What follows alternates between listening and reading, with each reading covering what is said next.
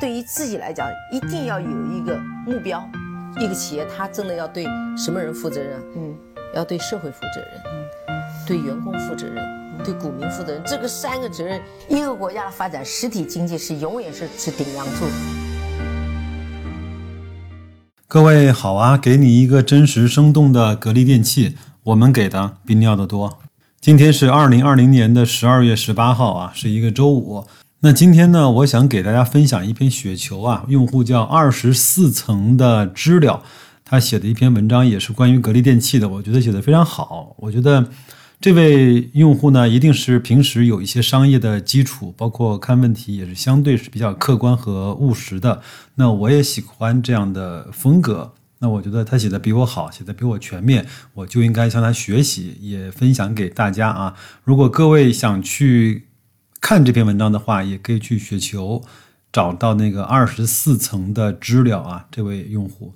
这个文章的题目呢叫“从两个维度来看格力电器当前的实质性改革的进程”，看起来像一份报告一样啊。那我们来看看吧。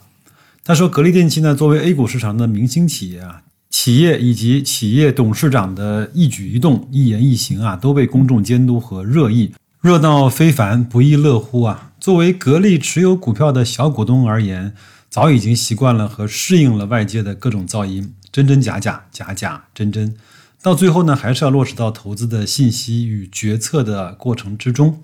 投资者决策的正确性呢，取决于自己对信息的分析判断。下面呢，从两个维度来谈一谈近期的一些理解和思考。第一啊，从消费体验来看。二零二零年呢，还有半个月就将结束了。格力呢，也逐渐从困境中走了出来。就像《反脆弱》这本书上上面写的一样啊。这儿呢，白老师插一句啊，《反脆弱》这本书各位都有看过吗？塔勒布的书啊，如果没有的话，可以去翻一翻。但是我能够向你确保的是，这本书不是那么的容易阅读啊。书中呢，反脆弱的定义是这么来写的：有些事情呢，能从冲击中受益。当暴露在波动性、随机性、混乱和压力以及风险和不确定下的时候呢，他们反倒能够茁壮成长和壮大。格力呢就是这样，经过了刀刃向内的自我式革命和壮士断腕的大刀阔斧的改革，经受住了压力和风险的测试。通过一场场的直播带货，逐渐摸索出了一条适合自己的发展道路，就是线上线下融合的新零售的模式。投资者也是消费者。作者呢，今年一共在格力的店里面呢，完成了五次的下单交易，体验格力电商的发展和变化。那下面呢，有一张图，就是他购买这些东西的。包括品类啊，包括发货地址啊，下单时间，包括送达的时间，我把这张图呢也贴在我们的节目信息区，各位可以去看一下啊。通过上图呢，可以看得出来啊，第一啊，货源的配送的地方发生了很大的变化，有的是从珠海发出来的，有的是从宿迁发出来的，有的是从西安发出来的，根据就近的原则呢进行配送。第二呢，快递服务商呢。大多时候呢是顺丰。第三，物流效率极大的提升了。由于购买次数和样本呢比较少，每个地区的情况不一样，对于统计和分析结果呢或许会存在一些偏差，后续呢还需要进一步的观察。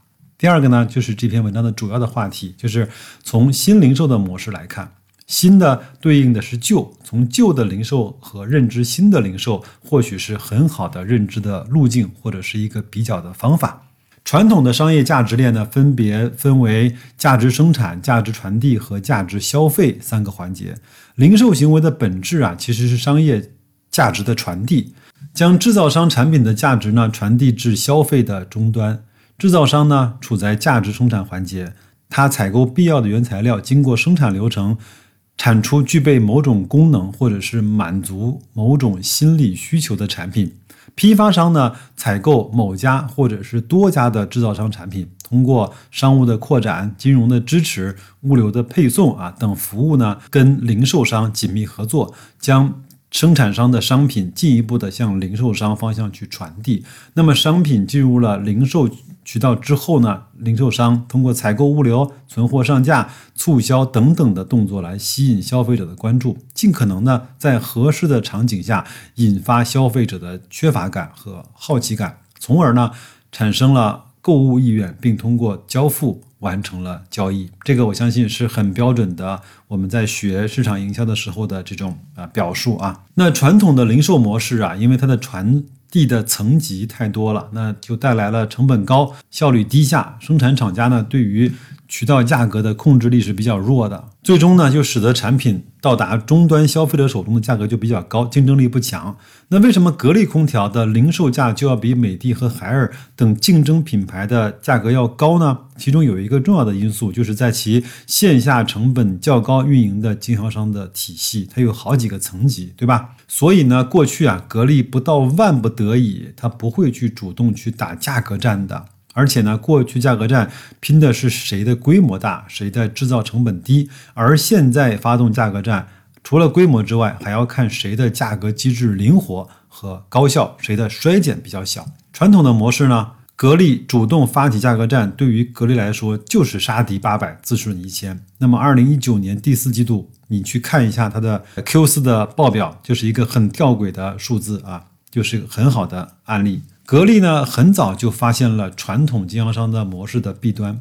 技术层面呢，有高领的数字化的赋能，改革起来比较容易。难就难在需要再次平衡和化解各个方面的利益冲突。那这儿呢，白老师又要插一句啊，就是高领呢入主格力这件事情呢，各位想一想，有钱的主啊，在这个世界上是不缺的。当年格力集团转让股份的时候，难道你觉得真的董明珠和格力？电器的团队就没有发言权吗？股份转给谁，能够给格力带来什么样的好处？这些呢，其实都有谈判的道，对吧？而且这个其实在转让的公告中都有写到，包括白老师前面的节目中也有提到过，你可以去听一下。那为什么现在不说？都具体做了什么事情呢？我觉得可能还没有到说的时候。我觉得有可能在这件事情，格力和高领的合作也能够成为商业界的一段佳话。我是对他还挺抱有信心的。那二零二零年的疫情啊，加速了格力传统经销商的体系改革的进程。传统的零售啊，面对巨大的挑战，就要尽快做出商业转型的改变。直接点来说啊，就是需要积极的去拥抱互联网。接受数字化的技术，对传统的零售体系呢升级优化的新零售的模式。什么叫新零售的本质呢？它其实不是对传统零售的颠覆和完全的推倒，其实呢是借助数字化的技术对其进行升级。有的话叫。赋能这个词相对是比较流行的，对吧？要对传统的零售业进行赋能，提高人货场的连接速度和深度。人货场这三个字非常非常的重要啊，从而呢提高传统零售的效率。这就需要企业呢永远把人放在第一位，准确的识别了用户，了解用户真实的需求以及背后的核心诉求，识别出了人之后，再关注货。企业呢，需要根据目标用户的核心诉求去设计相匹配的解决方案。最后关注场，这个场呢，就是要洞悉用户的消费场景。这段话说的非常好，也很专业，我相信各位也都能听得懂。其实我们在做任何生意的时候，都要考虑这三个字，叫人货场。哪怕你开一个小吃店，都要考虑这些因素。那何况是一家市值和销售规模在几千亿的公司呢？更早、更透彻的想明白这些问题的公司，往往都获得了更大的成长。腾讯、阿里，包括华为、小米，包括苹果，都是如此的。当然，这段话是白老师说的啊。格力的新零售模式呢，是真正意义上的新零售，基于人真实需求或者是痛点。格力能够识别出需求背后的用户诉求，再为用户呢提供相应的解决方案。通过一件一件高品质的产品，比如说猎手净化器，可以分解甲醛的空气净化器，制造消毒液的制造机啊，金红的顺动冰箱，看似呢实体的物件，本质上其实是对用户售卖的一种问题的解决方案。很好的通过产品呢，把人和货进行了连接。格力呢，在新零售最为核心的是对场的打造，就是用户真实的场景。体验呢，被认为是格力新零售的关键词。董明珠表示呢，格力不仅将家居场景搬进直播间，在线下也有多家门店开始尝试场景化的搭建，让消费者在选购产品的时候有更多的沉浸感。在这儿呢，白老师要说一点我自己的感受啊。我现在呢是非常不愿意去逛苹果店的，因为没有什么产品，也没有什么新意，而且呢，他有时候还逼着你去购买，就那几样东西，对吧？那华为呢，在它出了新的手机型号之后，我会去看一看，咋就卖的那么贵呢？但是小米的专卖店，只要我经过有时间，我都会进去看一看，因为第一个呢是小米的专卖店很少有店员来去催促你去购买。因为它设立之初就是一个流量入口的打造，那购买和销售呢，只是它的一个附加功能。第二个呢，当然它也是以品类啊为摆放的依据的，在家居类或者是在一些好玩的安防类，可以找到一些很有意思的产品。那包括这种苹果、华为，包括 OV 啊，包括像小米啊这种啊传统商家陈列手机的方式，小米都在找到。他自己的更好的感觉，或者是更好的陈列的方式，比如说啊，他在宣传他的摄像头在暗光下的也能够拍摄，他就给了你一个盒子，里面放了一个图片让你去拍。那么如果他想凸显他的五十倍的变焦啊，他就会在很远的地方也放一张图片，让你去用五十倍的变焦去拍它。凡此种种吧，白老师个人觉得这些确实是格力专卖店要学习的地方。另外呢。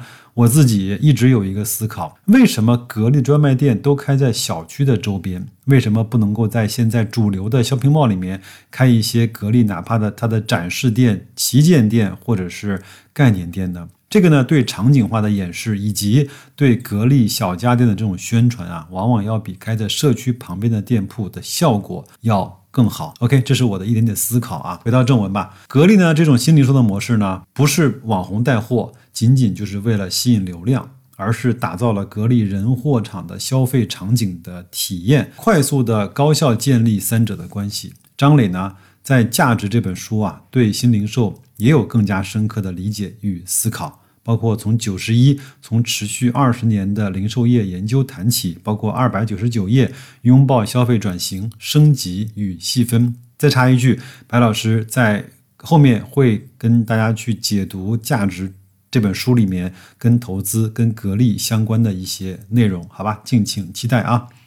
那上述章节呢，对理解新零售都有很大的帮助。格力呢，目前所主要做的事情，以及董小姐在公开场合的这些措辞啊，都是书中所述新零售的模式的践行。可以说，高领的数字化的赋能啊，正在进行。反正我觉得我们还是听其言，观其行吧，不着急下结论，看效果，好不好？那格力的新零售的模式内容最为丰富的地方是有形的实体店铺与无形的虚拟商店的这种结合，虚与实、线上与线下的融合，缩短了零售价值链条，减少了价值传递的成本，提高了传递的效率。从做商到行商的消费场景升级啊，极大的提升了用户的消费体验。从节省体力、消费透明、高品质、物有所值、享受啊，包括诚实、人文等等方面入手呢，赋予整个格力新零售的内涵。张磊呢，在价值第八章啊，拥抱消费转型升级与细分结尾中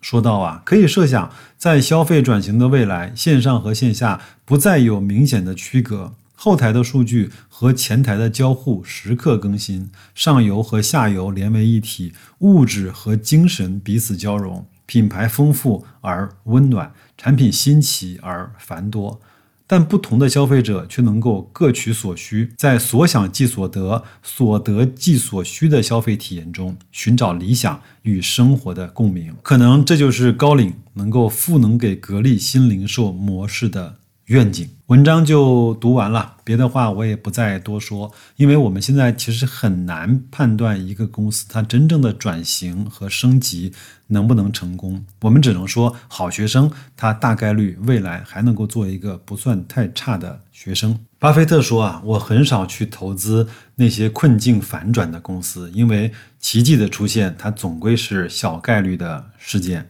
邱国禄说呢，他特别喜欢在充分竞争之后的市场中杀出重围的那些行业龙头。杨天南说啊，在投资中有一个非常神奇的二八原理，就是你几乎所有的收益只是在百分之二十的时间之内创造的。如果你太关注另外的那个百分之八十的垃圾时间或者是无效时间，你得到的投资的感受一定是煎熬的。